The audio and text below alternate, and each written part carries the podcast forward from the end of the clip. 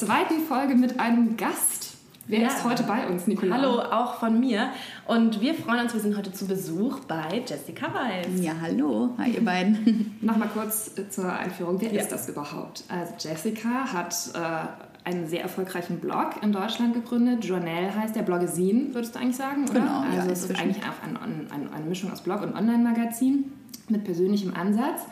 Und ähm, macht auch noch ganz viele andere Sachen nebenher, worüber wir jetzt gleich mal sprechen wollen. Und unser heutiges Thema ist Erfolg. Denn Jessica gilt auch als äh, Deutschlands erfolgreichste Modebloggerin und deswegen haben wir uns gedacht, genau darüber wollen wir sprechen und auch darüber, natürlich, dieses Thema darf auch nicht fehlen, wie man als Frau mit Erfolg umgeht, wie man Erfolg hat.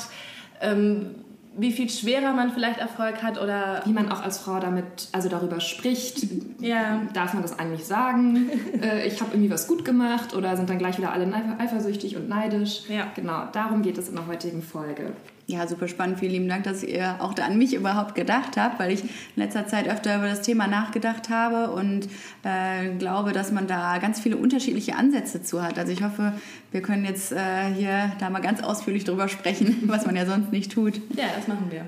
Ähm, bei dir steht ja schon in der Instagram, in dem Instagram-Profil Germany's Leading Blogazine, dann immer, wenn man einen Artikel über Journal liest oder Jour, wirst du erklärt mit dem Begriff eben Deutschlands erfolgreichste Modebloggerin. Mhm.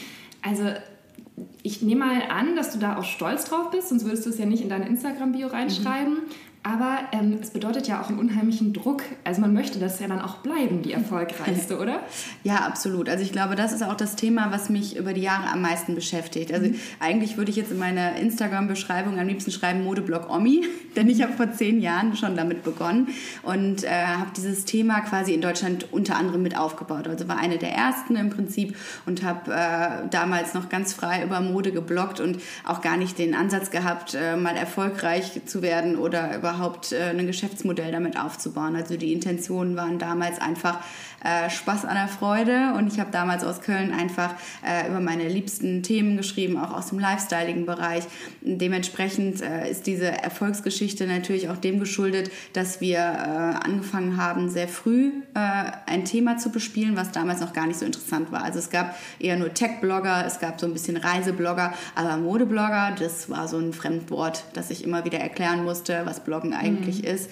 Und dementsprechend äh, bin ich da natürlich stolz drauf, weiß aber auch, dass es gar nicht so einfach ist, an der Spitze zu bleiben, sondern eher es leichter war, irgendwie dorthin zu kommen. Und jetzt mit den Jahren einfach arbeite oder daran arbeite, dass äh, ich was mache, was mir wirklich Spaß macht, aber auch äh, was noch auf eine gewisse Art und Weise erfolgreich ist. Und jetzt ist natürlich die Frage, was ist eigentlich Erfolg? Das ja. definiert ja auch jeder tatsächlich anders. Ne?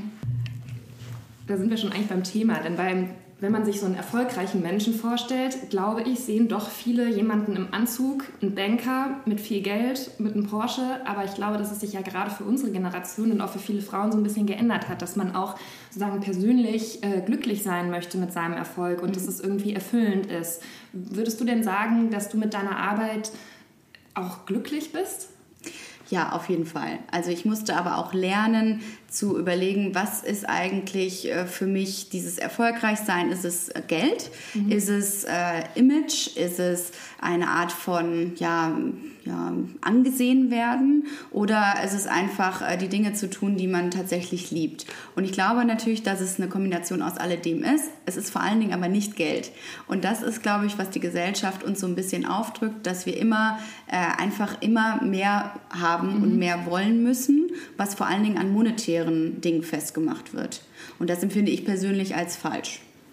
Aber Geld ist ja schon eine wichtige Grundlage, um sozusagen weiterzumachen und irgendwie, also sollte sozusagen schon erstmal da sein und dann kann man ja irgendwie weiter gucken, bin ich jetzt damit zufrieden? Oder? Genau, also bei mir hat es immer geholfen zu überlegen, ähm, wann kann ich den nächsten Schritt machen, wann kann ich eine Person einstellen, wann kann ich mir ein Büro leisten und habe wirklich immer durchgerechnet, auch einen Businessplan am Anfang äh, für Journal gehabt und dann so Mini-Steps quasi gemacht. Also es ist nicht von heute auf morgen mega krass durch die Decke gegangen. Es war eigentlich so, dass man über die Jahre äh, sich das Ganze eben aufgebaut hat. Und ich habe zwischendurch vergessen, diese kleinen diese kleinen Erfolge zu feiern. Also ich habe eher immer gedacht, ja, super, schön, haben wir geschafft, äh, check, und was kommt als mhm. nächstes? Und dann immer darauf hingearbeitet, dass jetzt noch was Größeres, noch was Cooleres, noch was Tolleres kommt. Aber vielleicht muss es auch genauso sein. das ist auf jeden Fall mein... Ne? Sondern, ja. sondern dass man eben dann ja. denkt, ja klar, okay, aber wie geht es jetzt weiter? Weil sonst kommt man vielleicht auch gar nicht so schnell so viel weiter. Oder? Es ist Fluch und Segen zugleich, ja. weil es mein Antrieb ist. Weil ja. ich natürlich immer überlege, okay, was machen wir nächstes Jahr? Was ist irgendwie so mhm. das nächste Ding, dass man nicht stehen bleibt, sich weiterentwickelt und auch neue tolle Ideen hat. Mhm. Auf der anderen Seite gibt es natürlich einfach mal Phasen im Leben oder auch Meilensteine, die kannst du vielleicht gar nicht toppen. Und das musste ich erstmal realisieren, dass es toll ist, grundsätzlich erstmal mit dem, was man liebt, Erfolg zu haben, beziehungsweise auch äh, seinen Job bestreiten zu können, damit auch natürlich Geld zu verdienen, aber auch äh, Angestellte zu bezahlen. Mhm. Das ist für mich erstmal so ein Learning, dass es, wenn es alles grundsätzlich gut läuft, ja auch schon eine Art von Erfolg mhm. ist, der auch vielleicht manchmal ohne den nächsten riesigen Meilenstein funktioniert. Und sag mal, wie fühlt sich das denn an inzwischen? Also du hast ja auch selber schon gesagt, dass du das schon sehr lange machst. Und es ist ja schon so, wir, also Julia und ich sprechen da ja auch öfter drüber, dass auch bei uns im Haus, wenn wir, weil wir über leichte Themen schreiben und über Mode und Lifestyle und sowas, dass man oft schon so per se von anderen so wahrgenommen wird, als wäre das ja gar nicht so richtig ernst zu nehmen, was man da macht, einfach mhm. weil es leichter ist. Mhm. Und bei den Modebloggern war es ja auch sehr, sehr lange so, dass man sie nicht richtig ernst genommen hat und das hat sich ja schon inzwischen gewandelt. Also wie fühlt sich das inzwischen an für dich, dass man jetzt schon so sieht, ah, die arbeitet ja sogar richtig und das ist ein richtiger Job und damit kann man wirklich, davon kann man echt leben. Mhm. Wie hast du diese Entwicklung so, so miterlebt? Oder wie fühlt sie sich so an? Die fühlt sich super spannend an, ein mhm. Teil des Ganzen zu sein, vor allen Dingen rückblickend, dass man überlegt, wow, das ist echt zehn Jahre her, als wir damit angefangen haben zu erklären, ähm, was, äh, was eigentlich ein Blog ist, dass man zu Presse, äh, zu PR-Events gegangen ist und quasi äh, vor, sich vorstellen musste oder darum bitten musste, in einen Presseverteiler aufgenommen zu werden. Mhm. Und wie sich das einfach in all diesen Jahren gewandelt hat, wie man auch plötzlich mit Budgets arbeiten konnte, das, äh, oder kann natürlich mhm. jetzt, mhm. Dass, äh, dass man daraus ein Jobprofil hat entstehen lassen, woran man äh, mitunter beteiligt war, mhm. natürlich nicht allein. Mhm. Und vor allen Dingen jetzt auch mitbekommt, dass jetzt die nächste Generation heranwächst. Also damals wurden wir von den Printmagazinen natürlich besonders skeptisch beäugt. Ja. Und da hieß es immer, oh Gott, jetzt kommen diese unprofessionellen Blogger daher, die sich doch nur vor die Kamera stellen und doch nichts können. Da mussten wir uns erstmal behaupten. Und jetzt bin ich sogar in der Position, ähm, wo die nächste Generation an Influencern Influencern, Instagram-Stars einfach heranwächst und ich quasi selber sehe, da tut sich was und ähm, ja. dass man jetzt schauen muss, wie kann man relevant bleiben, was sind unsere Herausforderungen und wie kann man äh, daraus auch weiter einfach ein äh, erfolgreiches äh, Geschäftsmodell äh, halten. Deswegen ist diese, dieser Rückblick für mich ja mit riesigem Stolz eigentlich auch verbunden, dass das überhaupt funktioniert hat über all die Jahre und dass ich immer noch das tun kann, was ich gerade tue. Aber macht es dir auch Angst? Also, oder hast du auch irgendwie sowas wie Existenzängste dadurch, dass sich jetzt alles so auf Instagram verlagert, dass da so viele kommen? Die haben nicht mal mehr einen Blog, das reicht, die sind von 0 auf 100 und nehmen jetzt irgendwie, also hast du da so das Gefühl, die nehmen jetzt irgendwie ganz viel von dem weg, was, was, was du auch eigentlich aufgebaut hast oder was du machen könntest? Nee, das noch nicht mal. Also das mhm. ist das Gute. Ich glaube, was mir immer sehr geholfen hat, ist nicht so rechts und links zu schauen, sondern mich eher auf mich, auf mein mhm. Produkt und alles das, was ich mache, zu fokussieren. Habe aber natürlich, glaube ich, jedes Jahr zwei bis dreimal Existenzängste mhm. und äh, rechne dann immer durch und sitze da und denke, alter Schwede, wie soll ich denn all das bezahlen? Wie soll ich ein Team bezahlen, das Büro? Weil natürlich unheimliche Kosten da auch inzwischen auf mich zukommen. Ähm, diese Existenzängste aber in der Selbstständigkeit ziemlich normal sind. Ja, und ich natürlich auch glaube, dass mich das auch weiter antreibt und mir auch hilft, dass ich äh, weiter überlege, auf Themen rumkaue und mich nicht auf quasi dem ausruhe, auf dem Erfolg, mhm. den man mal hatte. Weil das ist, glaube ich, auch der Fehler, den damals viele Printredaktionen gemacht haben, die dann immer nur ja, mehr oder weniger äh, neid, neidvoll auf unsere Arbeit geschaut haben und das nieder und klein gemacht haben. Also ich würde eher äh, schauen, wie kann ich diese neue Art von, äh, von Social Media oder von Influencern auch für mich nutzen, was kann ich machen, was kann ich eben äh, vielleicht nicht mehr so gut bedienen und da eben weiterhin seine Nische finden und seine Marke auszubauen. Also ich würde schon sagen, dass mich das eher antreibt, ähm, so ein gewisses, äh, so ein gewisses Maß an Schiss, sag ich mal, aber auch ganz hilfreich ist, ne? dass man so ein bisschen in Bewegung bleibt. Wie oft denkst du darüber nach? Also was als nächstes kommt? Ähm, also man hat ja auch sein Daily Business irgendwie mhm. zu erledigen.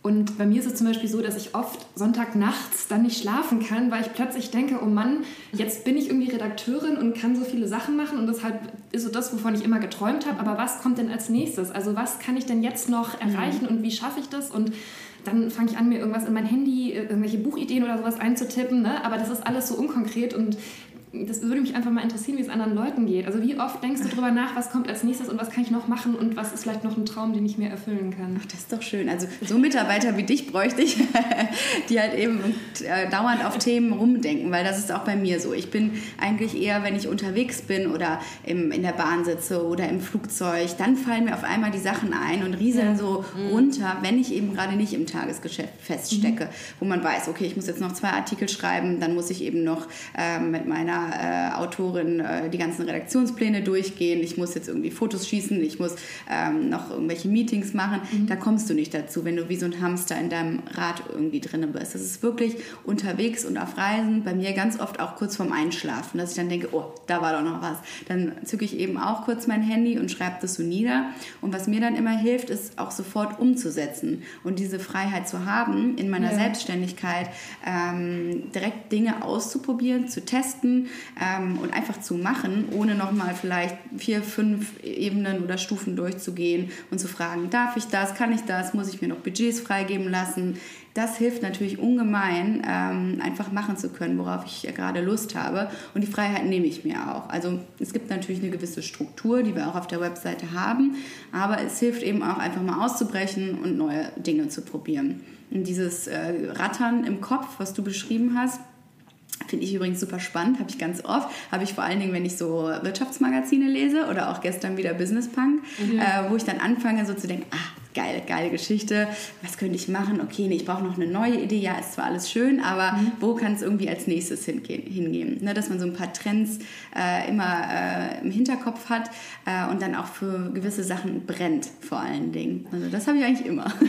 ja, weil man kriegt das ja auch immer von so vielen Leuten so mit. Also ich finde, man ist sehr viel mit irgendwelchen Geschichten von Startups, von jungen Unternehmen, äh, auch von Frauen, die dann irgendwelche Führungspositionen haben, so konfrontiert und, äh, und liest das dann immer und denkt man natürlich auch so, ja, okay, was kann ich jetzt noch machen? Ne? Total. Also wie komme ich mhm. jetzt irgendwie noch weiter? Ja, voll.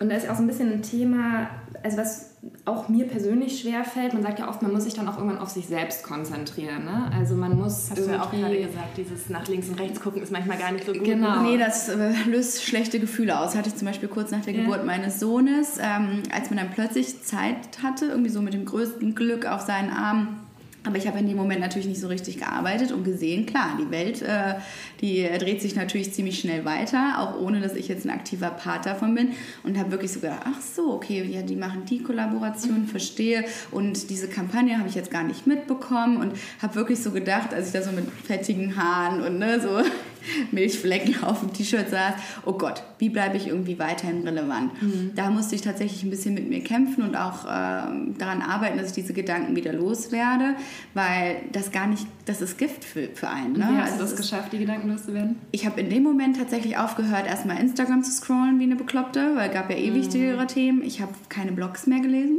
Ich habe äh, wirklich einfach mich auf das fokussiert, was, wir, was ich gerade habe und ähm, versucht zu schauen, okay, wie kann ich denn mein eigenes Produkt verbessern? Also immer bei sich selber mhm. anzufangen und eben nicht bei anderen äh, zu schauen und vor allen Dingen so Gedanken zu entwickeln, die ich wirklich noch nie in meinem Leben hatte vorher.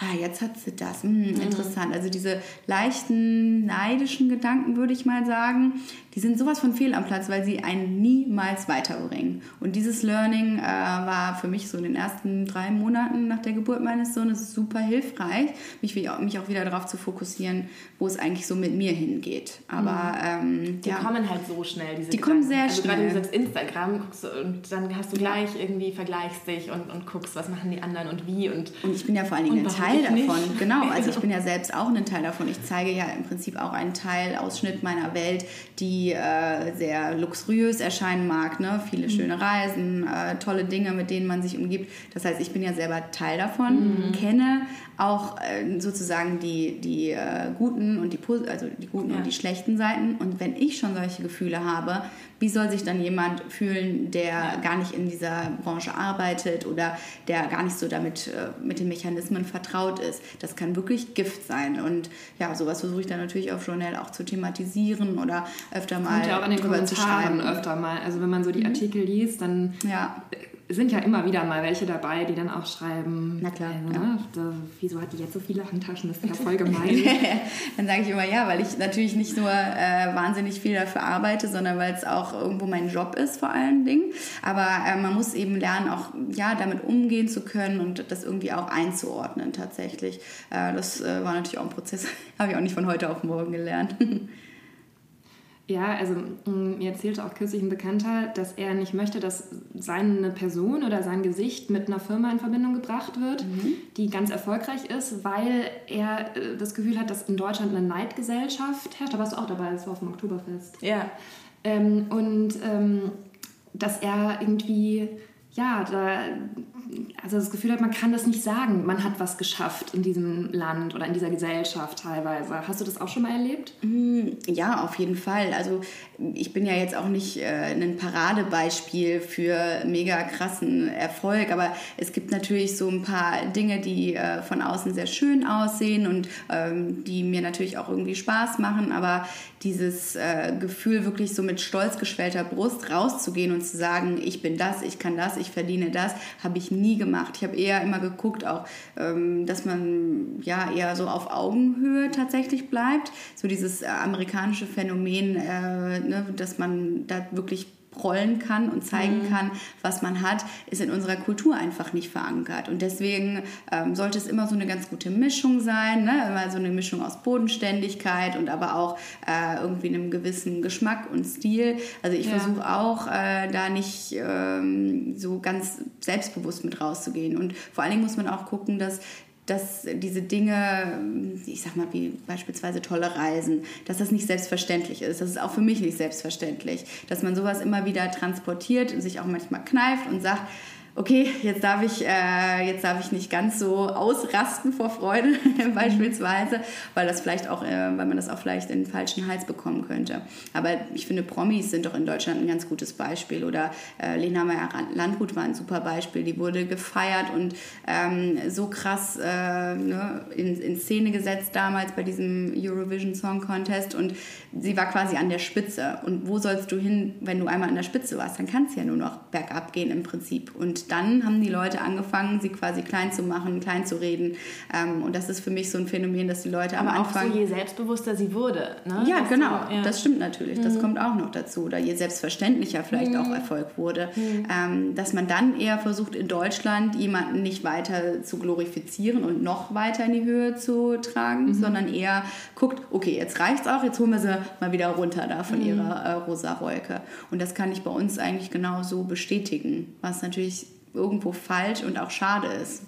Ja, das ist ganz interessant. Das ist ja so ein psychologischer Effekt. Kennt ihr dieses, das ähm, war kürzlich auf Twitter ganz groß. Da hat ähm, eine Frauenrechtlerin geschrieben, dass ihr auffällt, dass ganz oft, wenn man ein Kompliment bekommt und das bestätigt, also wenn man, wenn man irgendwie sagt, oh, du bist ja toll oder du hast irgendwas Tolles geschafft oder du siehst gut aus und man dann sagt, ja, danke, ich weiß, dass dann der Mensch, der das Kompliment gemacht hat, total äh, konsterniert reagiert und sagt, ja, also so toll ist jetzt aber auch wieder nicht. Und ähm, dass sie dieses Komplimente bestätigen und dann die annehmen und, und sagen, ja, ist so, dass damit überhaupt die Menschen ganz schwer umgehen können. Also sie können mhm. dir vielleicht noch zugestehen, dass sie sagen, oh, gut gemacht. Mhm. Aber sobald man dann darum mit selbstbewusst umgeht, kommt gleich so ein Effekt, dass sie dann sagen, ja, okay, dann sage ich eben nichts mehr dazu. Also dass das so auch ganz schwierig ist, jemanden sozusagen jemandem zuzugestehen, dass er weiß, dass er erfolgreich ist und irgendwas gut gemacht hat. Das fand ich ganz spannend, dass das so, ähm, und dann haben nämlich ganz viele darauf geantwortet und Beispiele geschickt, wo ihnen das auch schon so ging. Hattest ja. du sowas auch schon mal?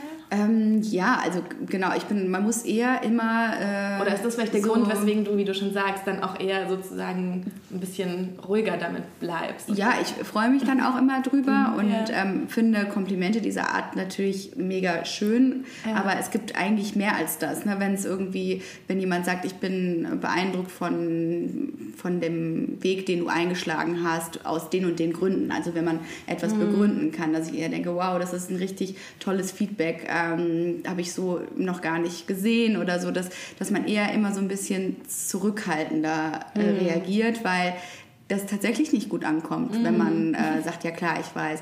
Ich finde aber auch, man weiß es ja auch eigentlich gar nicht, weil mhm. die Meinungen von Menschen gehen so krass weit auseinander, Geschmäcker sind so verschieden. Für den einen bist du äh, die schönste Person und für die andere die allerhässlichste. Ja. Äh, Inside Out kann das natürlich auch sein, muss jetzt nicht nur vom Äußeren sein. Ja. Insofern ähm, ist es für mich eher immer interessant zu sehen, äh, wer sagt was, warum. Und ich finde auch, dass man im echten Leben viel zu wenig selber äh, Leute komplimentiert. Also ja. dass man selber viel zu wenig sagt, hast du toll mhm. gemacht, äh, weiter so ähm, oder du siehst aber cool aus heute ähm, ne, oder wie geht es dir eigentlich, so ein bisschen hinter die Oberfläche zu schauen, versuche ich in meinen Alltag viel mehr zu integrieren, weil das, glaube ich, auch untereinander so fehlt, auch Frauen untereinander viel zu selten machen und tun und äh, wir eigentlich uns da drin viel mehr bestätigen sollten. Ja, darüber reden wir auch öfter, ne? Ja. dieses Frauenthema wie sehr Frauen sich unterstützen oder eben auch nicht. Und ich habe so ein bisschen das Gefühl, dass es gerade so, so ein bisschen so ein Trend ist, zu sagen, ja, Frauen müssen sich unterstützen und dann postet man das mit irgendeinem coolen Hashtag. Mhm. Aber dass es so im Alltag oder im Beruf noch nicht so richtig angekommen ist. Also ja. dass es da auch Leute gibt, die das sagen, aber wenn es dann so mal drauf ankommt, mhm. dann ist aber irgendwie doch immer, dann guckt man doch mal, was der, wie man vor dem Chef aber dann selber gut dasteht und dann ist, man, ist das irgendwie doch nicht so weit her damit. Ich weiß nicht, was ihr dazu ja, das fängt schon bei uns Denkt. selber an. Also mhm. es muss, wir müssen es ja quasi im Kleinen machen und müssen nicht Hashtags setzen. Ich zum Beispiel mache das nicht mit Hashtags. Ich mache es eben lieber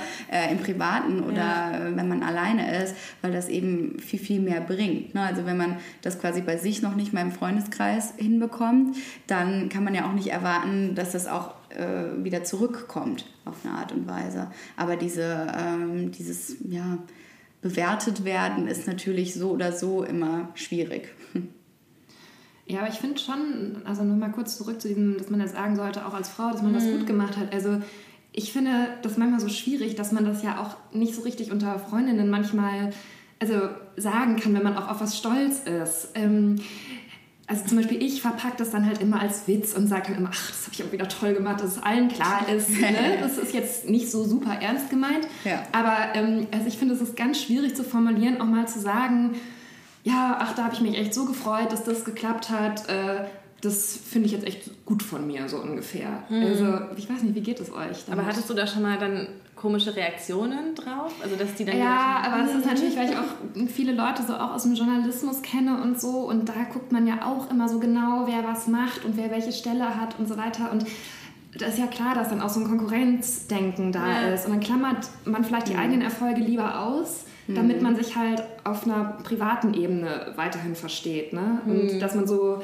tut, ja, als gäbe es diese, diese Berufswelt nicht so oder als wäre die einem auch gar nicht so wichtig vielleicht. Ne? Das ist ja, ja auch so ein Thema, dass man kritisch. Als, als Frau gar nicht so viel eigentlich immer über seinen Beruf und seine Arbeit sprechen soll, weil ja, hat die denn keine anderen Interessen? Äh, ne? Also ist ja auch so ein oh Thema. Gott, das wäre schrecklich, wenn man das nicht mehr könnte. Ich habe aber auch das Gefühl, dass ich eher im Plural immer spreche. Ich rede dann nicht mhm. von mir selber, ich rede immer im Plural, weil ich das Gefühl habe, dass das dann irgendwie nicht ganz so sich komisch anhört. Zum Beispiel ja. haben wir ja gerade äh, einen Pop-Up-Shop im KDW ja. äh, mit meinem Label Jour. Und im Kaufhaus des Westens zu sein, ist für mich wirklich der Oberhammer, was ich richtig toll finde. Da sind wir auch mega stolz drauf. Und dann sagen die Leute immer, ja, das ist ja wirklich beeindruckend und so. Und dann mhm. ich mal, ja, wir freuen uns auch unheimlich. Das ist eine Riesenchance für uns. Es ja. ist ja auch ein uns, es ist ja auch ein ja. Team. Aber ich würde Aber in quasi dem Moment, in dem Moment wirst, ja. würde ich niemals nur von mir sprechen, sondern wirklich einfach sagen, ja, es ist für uns wirklich eine Riesensache und ähm, ich bin mega gespannt und äh, freue mich da total drüber. Und that's it. Mehr würde ich da auch gar nicht zu sagen. Aber das ist auch das, was ich fühle und denke. Das ist halt auch so eine, wahrscheinlich weil ich auch so aufgewachsen bin äh, oder ne, so ein Ruhrpott-Ding vielleicht auch. Ich verpacke auch die Sachen lieber immer noch mal mit ein bisschen Ironie oder mache so ein paar blöde Witze. Ja, Natürlich ja. manchmal schwierig, auch in äh, schriftlicher Form das dann so zu verstehen auf der Webseite. Genau, das Smileys das macht das Ganze dann noch schlimmer. Genau. Äh, dementsprechend, äh, ja, habe ich das auch. Ich hatte mal einen ehemaligen Chef, ähm, der hat in einem Meeting zu mir gesagt, äh, mal ganz kurz, äh, was ist dein Sternzeichen? Und ich so, wie, also die Frage fand ich schon so unter aller Kanone. Und dann habe ich halt gesagt, ja, bitte. Und er so, ja, wusste ich es doch, mit, immer mit dem Kopf durch die Wand, ne?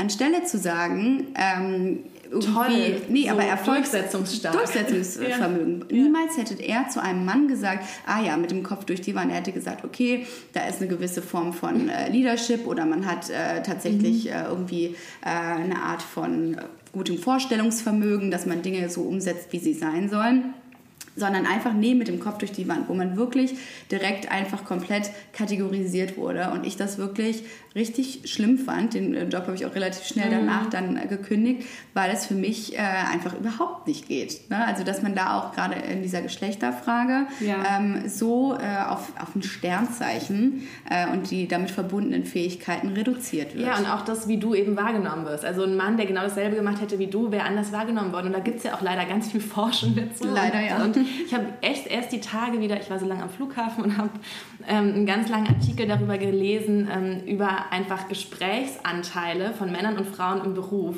Und wenn eine Frau viel redet, wird es halt als negativ bewertet und als wahrgenommen, die will sich wichtig machen und was redet die so viel, was auch dazu führt, dass Frauen übrigens auch viel weniger sprechen in ihren Büros und so und das aber selber gar nicht merken. Und bei Männern wird es halt wahrgenommen als, der hat Ideen und der will sich durchsetzen. Und ich hatte auch echt dieses Erlebnis, ich hatte so ein Assessment Center für so ein Talenteprogramm. Und ähm, weil das war auch ein Beispiel in diesem Artikel eben, dass wenn eine Frau eine Idee hat und danach nicht mehr viel sagt und der Mann ganz viel über ihre Idee spricht, dann wird danach bei den Beobachtern in deren Notizen ist es dann so, als hätte der Mann die Idee gehabt und die vergessen dann, Ja. dass die Frau die Idee hatte. Und tatsächlich war das eben in meinem Fall auch so. Da musste man so einen komischen Fall lösen, wie Pakete in Zukunft zugestellt werden. Und ich musste jeder so eine Idee haben. Wir haben uns am Ende auch wirklich für meine Idee entschieden. Und ich habe dann auch wirklich mir gedacht, okay, dann war ich froh und dachte, wir haben das jetzt, ich habe das jetzt durchgesetzt, dass wir meine Idee weiterverfolgen. Und alle anderen haben dann halt mit meiner Idee irgendwas geredet, aber ich fand das dann auch so ein bisschen nervig und ich wollte auch nicht nur was sagen, um was zu sagen. Ne? Und ich wurde dann aber am Ende auch nicht genommen. Und ich glaube, dass das wirklich so ein Effekt ist, gegen den man gar nicht viel machen kann und den man sich viel mehr bewusst machen muss und auch Führungskräfte sich dem bewusst machen müssen. Aber irgendwie ist es auch echt krass und echt. Es ist auch so eine, Oder eine Typsache Ja, genau. vor allen Dingen. es ist aber auch eine Typsache vor allen Dingen. Ja. Bin ich selbstbewusst genug, wirklich äh, die Dinge in die Hand zu nehmen? Oder Mhm. bin ich eher die, die besser ähm, einfach Dinge runterschreiben kann? Also ich denke oftmals auch, dass es viel damit zu tun hat, wo so die eigenen Stärken tatsächlich liegen. Und ich musste die auch erst entwickeln mit der Zeit oder auch äh, verstehen, was kann ich ganz gut, was kann ich eher nicht so gut. Dass man da äh, daran viel mehr an sich selber auch arbeiten muss. Aber man muss ja sozusagen sogar noch mehr machen als der Mann, weil man einfach ja nochmal sozusagen, man muss um die Sache und um sich selbst sozusagen sich kümmern, aber dann muss man nochmal gegen diese ganzen falschen Erwartungen und Wahrnehmungen sozusagen ja nochmal doppelt ankämpfen. Also ich war früher nie so, dass ich irgendwie gesagt habe, und Frauen müssen das und jenes und wir werden benachteiligt und so, weil ich immer dachte, das wird schon alles. Aber echt, je länger ich auch in, so in unserem Job arbeite und Und in das solchen liegt auch an unserem Alter. Also wir sind ja jetzt ungefähr in einem Alter und Ja. das, ich glaube, je älter man wird, desto häufiger, ich weiß nicht, wie es bei dir ist, weil du ja jetzt nicht in so einem Verlag mit lauter Männern arbeitest wie wir jetzt, Genau. aber ähm, wird man ja viel häufiger mit Situationen konfrontiert, in denen man dann auch denkt, ach komm, jetzt bin ich so und so alt, ich habe schon das und das geschafft und jetzt werde ich ja immer noch als Mädchen bezeichnet und nicht ernst genommen und so weiter. Also irgendwann, wenn man 23 ist, dann stört einen das vielleicht noch nicht so, ne? Aber wenn man Ende 20 ist oder Anfang 30, dann wird es ja immer absurder, dass man da als so girly abgestempelt wird. Ja, absolut. Also ich habe das Problem natürlich tatsächlich nicht so alltäglich. Ja. Äh, ich arbeite größtenteils nur mit Frauen zusammen äh, und habe eher das Gefühl, wenn man beratend tätig ist oder ich in wirklich in Unternehmen gehe, wo dann auch Männer in Führungspositionen sitzen, dass man sich da auf jeden Fall noch mal mehr so diesen Modemädchenstatus abkämpfen muss, also dass man damit eben nicht äh, in Verbindung gebracht wird, sondern eher so dieses businessorientierte, äh, ein bisschen äh, voranpreschen, gute Ideen haben, die über diesen wirklichen Modealltag hinausgehen. Das äh, hilft dann ungemein, äh, um so ein bisschen mehr auf Augenhöhe tatsächlich äh, zu kommen. Musst du immer so dieses Lifestyleige quasi weglegen und dann auch gut oder ganz genau deinen Wert tatsächlich kennen. Äh, und das ist für mich sehr, sehr viel Selbstbewusstsein. Das kommt nicht von heute auf morgen. Ich musste da auch äh, wirklich äh, lernen, wie kann man sich eigentlich ganz gut äh, darstellen, wie kann man sich vor allen Dingen nicht unter Wert verkaufen. Äh, und das ist ganz viel Learning by Doing tatsächlich. Jetzt habe ich noch eine Frage zum Thema Zeitmanagement. Du hast ja eben schon erwähnt, dass du auch ein eigenes Modelabel hast, das ja ganz gut gewachsen ist. Also ihr habt ja jetzt nicht von heute auf morgen eine Riesenkollektion irgendwie auf den Markt gebracht, sondern das so langsam aufgebaut. Jetzt seid ihr im KDW. Du hast ein kleines Kind, du hast hier Journal, das Bloggesin. Ähm, bist du so jemand, der sich Pläne macht, der morgens um sechs aufsteht, dann irgendwie eine halbe Stunde Yoga macht, dann einen grünen Tee trinkt und ähm, also wie gehst du damit um? Also auch als du uns geschrieben hast, wenn wir uns treffen wollen, dann hast du ja mhm. vorgeschlagen, entweder um neun oder um zwölf oder ja. dazwischen hast du noch einen anderen Termin. Wir haben schon so gedacht, oh Mann, um neun, nein, das geht nicht. da bin ich schon zwei Stunden wach. anders. Ne? Also es ist vielleicht dann, man hat ja, jeder hat ja so seinen eigenen Rhythmus, aber mhm. bist du sehr selbstdiszipliniert? Mhm. Was die Arbeit angeht, auf jeden Fall. Äh, ich würde aber sonst sagen, dass diese Routine, äh, die ich jetzt habe, die muss ich selber gerade neu lernen. Weil mein Sohn ist erst elf Monate alt und jeder Tag ist irgendwie anders. Solange der noch nicht in die Kita geht, bin ich quasi jeden Tag daran oder sitze abends mit meinem Mann da und sage, morgen sind die und die Termine, mhm. was hast du auf der Agenda, wann kannst du auf ihn aufpassen. Man muss jetzt tatsächlich Pläne machen und auch die Termine so zu koordinieren, ist für mich jetzt eine größere Herausforderung, vor allem mit dem ganzen Schlafmangel, den ich im Nacken habe, mhm. ähm, als vorher. Da war ich ganz, war ich irgendwie viel besser. Ich kann aber auch äh, von überall aus arbeiten. Das ist natürlich das Hilfreiche, dass ich äh, mir einfach meinen Laptop äh, nehmen kann und äh, dann einfach drauf lostippe oder auch E-Mails abarbeite. Aber diese, ähm, diese Selbstdisziplin gibt, also hilft mir auf jeden Fall sehr. Aber eine Routine habe ich dadurch lange nicht. Also ich versuche eher so meine geschäftlichen Termine äh, so projektmäßig immer abzuarbeiten. Also dass mhm. man weiß, okay, jetzt einmal der Riesenbatzen KDW, dann steht als nächstes so eine Kollaboration mit äh, Unique an, wo wir eine Schreibwarenkollektion gemacht haben. Das ist der nächste Batzen. Da müssen die neuen Designs gemacht werden äh, Mitte November. Wir äh, müssen aber noch die ganze Artikelplanung machen. Äh, Mache ich besser morgen. Also ich versuche schon irgendwie so die Wochen richtig gut durchzuplanen und zu timen, weil anders funktioniert es leider gar nicht mehr. Und dann noch sich diese Freizeit reinzuräumen, dass man sagt, ich bin jetzt nachmittags äh, für Levi zuständig und ja. Äh, du eben vormittags. Äh, und da muss mein Mann mich manchmal eben bremsen und sagen, äh, sag mal Jesse, hast du nicht noch vor einer Woche gesagt, du möchtest nicht mehr so viele Projekte haben? Wie wäre es, wenn du das und das Projekt mal absagst und dann äh, eben wieder so ein bisschen so diese wie sagt man so schön, Work-Life-Balance hinbekommst. Und ich brauche halt manchmal jemanden, der mich so ein bisschen auch stoppt, dass, man, dass ich mal sehe, ach ja, stimmt, ich wollte die und die Kollaboration gar nicht mehr machen, weil ich letztes Jahr noch so drüber gemeckert habe äh, und habe das aber dann schon wieder vergessen. das heißt, es ist immer sehr hilfreich, auch mit Freunden, mit Familie zu sprechen, die mir dann immer so von außen so ein bisschen den Spiegel vorhalten und mich manchmal so ein bisschen auf den ja, Boden der Tatsachen oftmals zurückholen, weil das Pensum ist sonst einfach gar nicht zu schaffen. Und äh, bin da so ein bisschen ausgelaugt gewesen, auch das ganze Jahr mhm. über. Jetzt so langsam, ich habe gerade abgestillt, äh, das ist natürlich auch sehr hilfreich. Komme ich so wieder ein bisschen besser ähm, zurück in meinen alten, ja, in meinen alten Workflow. Aber es ist jetzt einfach anders und das muss ich auch akzeptieren, dass ich vielleicht nicht mehr so ganz effektiv bin, äh, wie es früher der Fall war, sondern dass ich viel besser aufteilen muss. Und es ist jetzt nicht einfacher geworden, würde ich ja. mal sagen, leider. Mm, und noch ein anderes Thema, was mich irgendwie mal, also wo mich mal deine Meinung interessieren würde.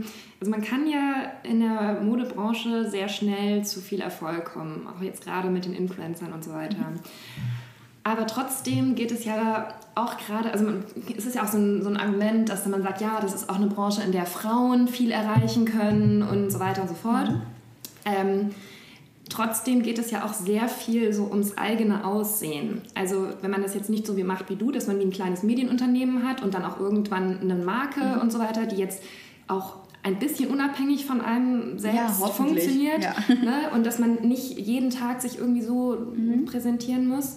Ähm, ich finde das manchmal so ein bisschen schwierig, dass man sozusagen so eine Branche hat, in der Frauen erfolgreich sein können, aber letztlich geht es auch darum, dass man halt in Sample Size reinpasst, mhm. äh, dass man hübsch ist, ähm, weil einem sonst auch Aufträge durch die Lappen gehen, jetzt gerade als Bloggerin. Mhm. Wie siehst du das? Ist das ein Problem für dich, dass es da doch so um diese Äußerlichkeiten geht oder ja und nein. Also ich würde sagen, ich war ja noch nie äh, das Model, was in Sample Size gepasst hat.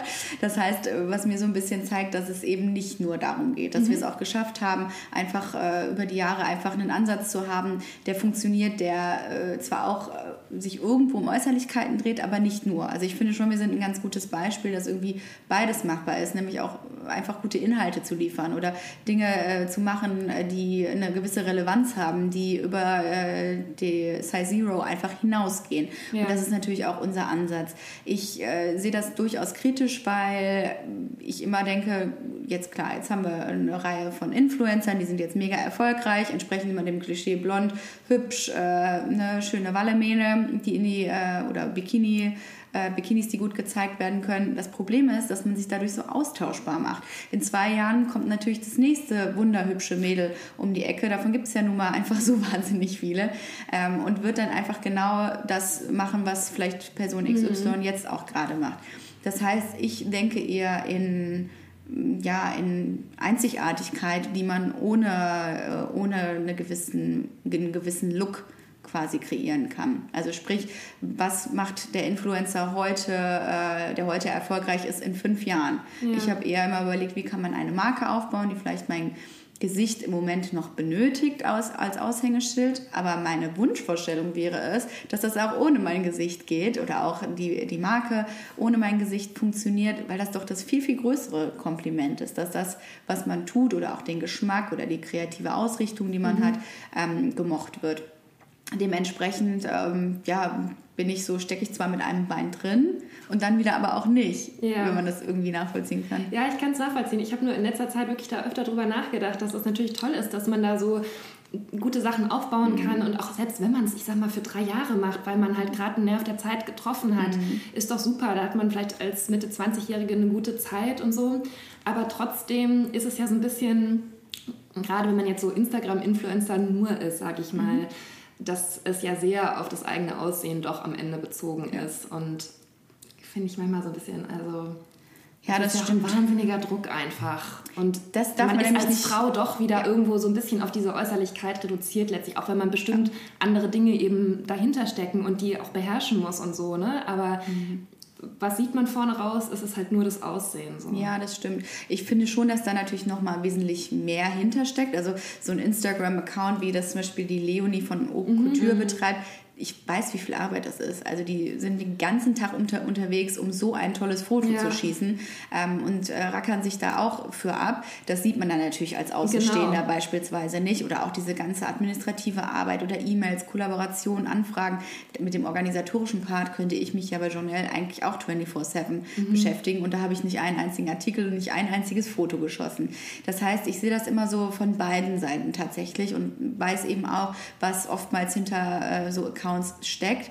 Ich denke einfach, dass man da jemanden an seiner Seite haben muss, der einen auch irgendwo so ein bisschen auf den Boden der Tatsachen zurückholt. Das hat mir zum Beispiel in der Vergangenheit immer geholfen, ein ganz normales Umfeld zu haben, Freunde, die eben nicht auch in der Branche sind und nicht nur dieses oberflächliche mhm. Tralala, Tütütü, weil da wirst du irgendwann ja auch, dem wirst du ja auch überdrüssig. Das ist ja auch langweilig, immer nur ein wunderschönes Foto zu posten und zu kreieren. Also ich kann mir nicht vorstellen, dass das jemanden, der äh, wirklich was im Kopf hat, würde ich jetzt mal sagen, auch langfristig glücklich macht. Ja, das, das heißt, das wird auch wahrscheinlich sich dann dadurch alleine auch weiterentwickeln. Eine Marke oder ein Produkt wird sich weiterentwickeln und ähm, da trennt sich dann irgendwann einfach die Spreu vom Weizen.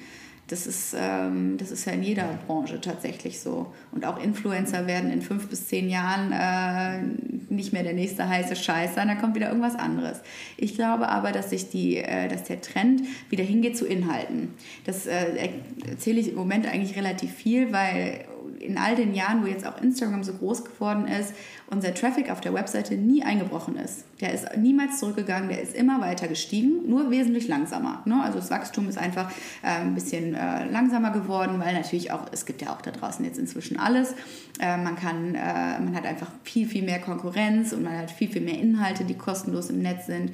Aber es wird immer noch gelesen, vor allen Dingen. Und dieser, gerade in Deutschland, hast du immer noch diesen Drang, so ein bisschen tiefer in die Materie irgendwie ähm, reinzuschauen mhm. und ein bisschen mehr Background-Informationen zu bekommen, als wirklich nur dieses endlos Scrollen durch Instagram. Also das wird ja auf Dauer einfach auch, glaube ich, langweilig und irgendwann damit auch redundant. Und das finde ich eigentlich eine ganz schöne Entwicklung tatsächlich. Aber im Moment ist es natürlich ein Riesenhype und da wird äh, bis ins Letzte ähm, das Geld rausgehauen für und das Thema auch ausgeschlachtet. Aber ich würde jetzt eher mal schauen, okay, was kommt als nächstes und ähm, vielleicht ist das ja dann nicht so personen- und körperbezogen in der Mode. Hast du noch eine Frage? Sonst würde ich unsere Hörerinnenfrage noch Okay, nee, ich, hab, ich okay. hätte noch eine abschließende Frage. Mhm. Wollen wir die nach der Hörerinnenfrage machen? Oder? Naja, wir hatten eine Hörerin, die ähm, 19 ist und uns geschrieben hat, dass sie irgendwie einen Traumstudienplatz nicht bekommen hat mhm. und jetzt irgendwie nicht so richtig weiß, was sie machen soll. Ähm, und irgendwie Praktikum weiß sie auch nicht so richtig. Und sie wollte gerne von uns wissen, wie wir überhaupt uns entschieden haben, früher mal ähm, eine bestimmte Richtung mhm. einzuschlagen oder einen Berufsweg einzuschlagen. Und das fand ich irgendwie so ganz ganz nett, dass sie das von uns wissen wollte. Und was habt ihr gesagt? Wir wollten jetzt im Podcast eben antworten. ich glaube, du könntest dich da ähm, auch noch einbringen. Ja, gerne, sag mal. Also bei mir war es halt tatsächlich so, dass ich immer Journalistin werden wollte. Und deswegen kann ich das oftmals schwer nachvollziehen, wenn Leute nicht so einen klaren Berufswunsch haben. Und dann, aber ich, also ich kann mir vorstellen, dass es sehr schwierig ist, wenn dann eine Sache auch nicht klappt, auf die man sich vielleicht eingeschossen hat und dann vielleicht gar nicht so richtig weiß, was sollte ich jetzt machen. Also bei mir war es wirklich immer so, dass ich dann seit Teenager-Tagen eigentlich alles dafür getan habe, irgendwie in diesen Beruf reinzukommen. Und als dann auch die ersten gesagt haben, meine Praktiker, ja, du kannst das auch, dann war es natürlich optimal, denn das muss einem ja auch irgendwann mal jemand mhm. sagen, dass man Sonst, sonst ist man ja auch irgendwie auf der falschen Fährte. Ja, ich wollte das auch eigentlich immer werden, aber ich wollte eigentlich auch immer Schauspielerin werden. Und dann, ich habe dann ja mit, mit 14 mal in so einem Film mitgespielt und so ein bisschen Werbung gemacht und solche Sachen probiert und habe dann aber gemerkt, und dann ging ich auch so echt davon aus, ich weiß noch, bei diesem Drehbuch habe ich drauf schon mein erstes Drehbuch und dachte so, ja, auf jeden Fall, die meinten auch so, ja, da kriegt man dann Angebote und so. Und dann war ich, habe da in München gewohnt, bin dann nach Nürnberg gezogen und ich dachte irgendwie so, ja, kein Problem, ich, ja, ich werde jetzt Schauspielerin. Und dann hat es natürlich überhaupt nicht funktioniert, weil man da auch so wenig, das war dann richtig, also ich war da echt ja noch irgendwie so, dann so 15, 16, bin dann auch weiter zu Castings und habe dann halt gemerkt, krass, wie wenig man das in der Hand hat. Also ich weiß noch, dann war ich mal so, waren noch zwei übrig, ein anderes Mädchen und ich und dann hieß es, ja, nee, wir brauchten eine, die mit den Haaren besser zu dem Darsteller des kleinen Bruders passt und von der Größe her nicht so groß ist wie die Hauptdarstellerin. Und dann dachte ich mir, oh krass, das sind alles so Sachen, die ich überhaupt nicht steuern kann. Und dann geht es natürlich auch um, um Sympathie, um Zeit. Und dann habe ich eh aus in Nürnberg gewohnt. Dann hätten die auch mich so gerne haben wollen, dass sie mich da irgendwie jeden Tag herfahren lassen, was natürlich dann auch nicht unbedingt sein muss. Und dann fand ich das halt irgendwie so, dass ich überhaupt nicht steuern kann, ob das jetzt klappt oder nicht, weil ich so abhängig bin von so Gegebenheiten und Befindlichkeiten und den Vorlieben anderer Leute, dass ich dann auch wirklich so wie du dann irgendwie geguckt habe, okay, was kann ich studieren? Theaterwissenschaft, okay, das hat in Erlangen den NC, dann muss ich jetzt das und das Abi machen und dann habe ich das auch und dann habe ich schon nach eine Woche nach dem Abi mein Praktikum bei den Nürnberger Nachrichten gemacht und dann diese Sachen, die hatte ich dann so in der Hand und konnte es dann alles so machen, wie man das macht und dann hat es irgendwie so geklappt, wie ich mir das vorgestellt habe. Also auch vor allen Dingen Erfahrungen sammeln. Ne? Ja. du musst halt irgendwie ausprobieren, viel machen, umtriebig sein. Das ist auch alles das, was ich immer vielen sage, ihr müsst ausprobieren. Ne? Wo, wo stecken denn auch eure wirklichen Leidenschaften? Was sind vielleicht auch eure Talente? Ähm, und wenn viele äh, Mädels heutzutage auch äh, im Bereich des Bloggens oder in der Mode mhm. oder Modejournalismus arbeiten wollen, die wissen gar nicht warum. Die denken eher, oh ja, ich hätte auch gerne eine schöne Handtasche. Und das ist doch für mich kein Grund, auch in diesen Bereich zu gehen. Ne? Oder äh, das ist kein Antrieb, den man hat. Du musst ja, ja, für irgendwas brennen und eine Leidenschaft haben. Das aber zu entwickeln ist super schwierig, weil ich hatte das natürlich genauso. Ich habe auch damals eher so gedacht, ähm, ich möchte auf jeden Fall auch schreiben, ich möchte Journalismus machen war in der Schülerzeitung. Dann wollte ich äh, ganz gerne irgendwie äh, MTV-Moderatorin werden damals. Und das hat sich dann so ein bisschen gefügt. Und nach dem Abi war ich aber trotzdem irgendwie ja, total orientierungslos und habe dann erstmal Praktika gemacht, was mir geholfen hat. Ich habe bei einer Produktionsfirma beim Fernsehen äh, ein Praktikum gemacht, bei Germany's Next Topmodel bei der ersten Staffel. Echt?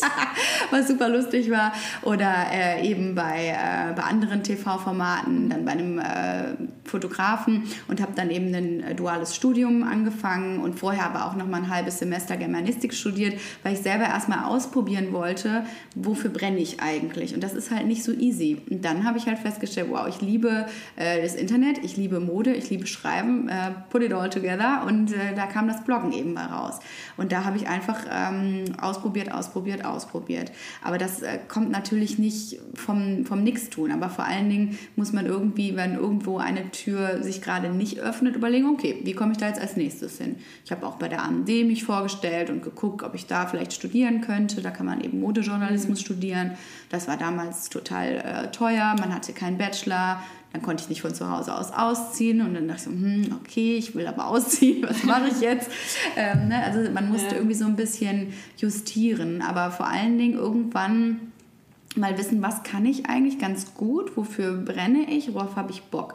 Und ich glaube, wenn man sich diese Frage stellt, auch mit einer Alternative, ne, was wäre so das zweitinteressanteste, was ich gerne machen würde, wenn eben dieser eine Studiengang nicht geklappt hat, oder wie kann ich mich in der Zwischenzeit weiterbilden, dann ist das schon mal super hilfreich, denke ich. Und auf jeden Fall, was du auch schon meintest, dass man sich so auch realistisch irgendwie einschätzt. Ja, ja, genau. Dass man irgendwie wirklich ehrlich mit sich ist, was kann ich, was kann ich nicht und was würde ich vielleicht gerne, aber was es liegt mir vielleicht am Ende doch nicht das so. Das habe ich gemacht, genau. genau. Also bevor ich Journal äh, gegründet ja. habe, habe ich nicht nur einen Businessplan geschrieben, ich habe auch Freunde und Bekannte von mir gebeten, mir zu sagen, was denkt ihr von außen? Was sind meine Stärken, was sind meine Schwächen? Einfach, ja. um mich einschätzen zu können, ob ich äh, bereit bin, zum Beispiel selbstständig zu sein. Das ist ja auch so eine Sache. Das muss einem auch habe ich mich ja, ja, genau, habe ich mich nie getraut damals. Ich dachte mir, nein, ich muss unbedingt selbst, äh, muss festangestellt sein, weil ich doch überhaupt nicht der Typ bin, selbstständig zu sein und ähm, habe mich dann so von außen so ein bisschen auch Meinungen reingeholt und äh, rumgerechnet und bis ich dann dieses Selbstbewusstsein zusammen hatte, das zu machen,